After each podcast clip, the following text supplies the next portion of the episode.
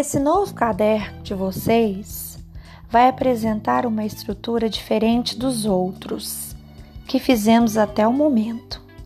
Vamos revisar uma habilidade essencial para o sucesso de sua vida de estudante: a habilidade da leitura. Dividiremos em seis blocos de conteúdos, procedimentos de leitura, implicação do suporte de gênero ou do enunciado na compreensão da leitura, relação entre textos, coerência e coesão no processamento do texto relações entre recursos expressivos e efeitos do sentido de variação linguística.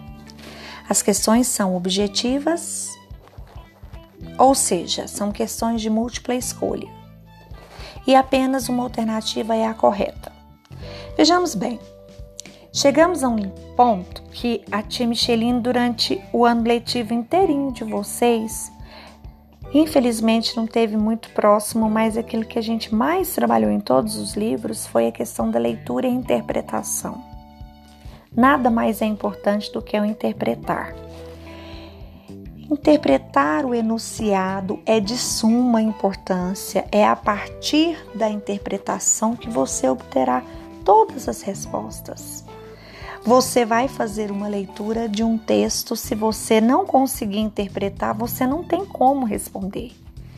E nada mais fácil do que você atentar a toda a história para ter uma boa interpretação.